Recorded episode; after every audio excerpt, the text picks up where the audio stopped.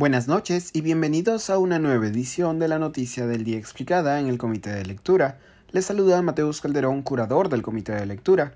Nuevas denuncias en torno al presunto fraude académico en la tesis de maestría del presidente Pedro Castillo complican la situación del mandatario y la de la universidad a cargo del programa de maestría. La investigación sobre la tesis de maestría de Castillo, elaborada en conjunto con su esposa, la también docente Lilia Paredes, fue originalmente emitida por el Dominical Panorama el domingo primero de mayo.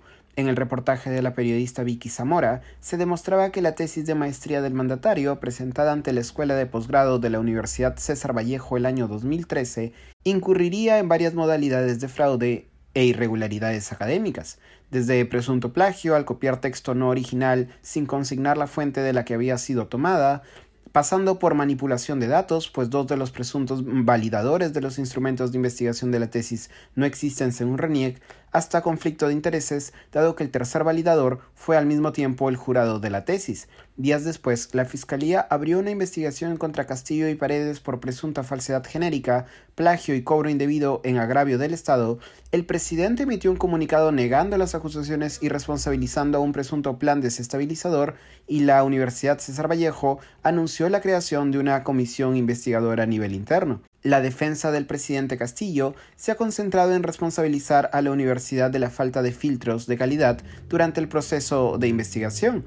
El abogado Eduardo Pachas llegó a afirmar que el plagio, cito, puede ser deshonesto, pero hay un marco jurídico, en referencia al marco que pone la culpa sobre los asesores de tesis mientras que el ministro de Cultura Alejandro Salas indicó que si la tesis de Castillo está en falta, entonces todititas las tesis, cito, de todas esas promociones estarían supuestamente en falta y esa universidad no estaría calificada para dar títulos y menos maestrías, en referencia al programa de maestrías orientadas hacia docentes que fuera instalado por la Universidad César Vallejo en Tacabamba, Cajamarca, a inicios de la década pasada.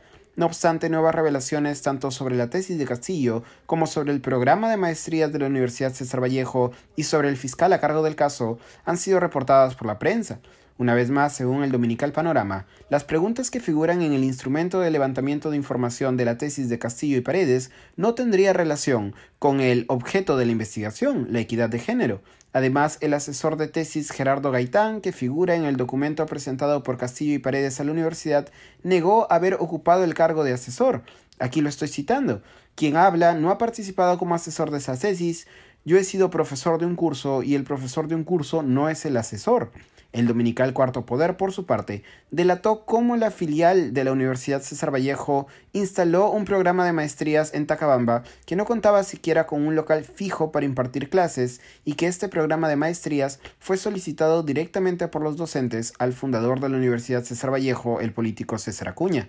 Finalmente, diversos medios también resaltaron que el fiscal a cargo de la investigación contra Castillo y Paredes, Juan Ramón Tantalián Olano, es egresado de los programas de pregrado y posgrado de la Universidad César Vallejo.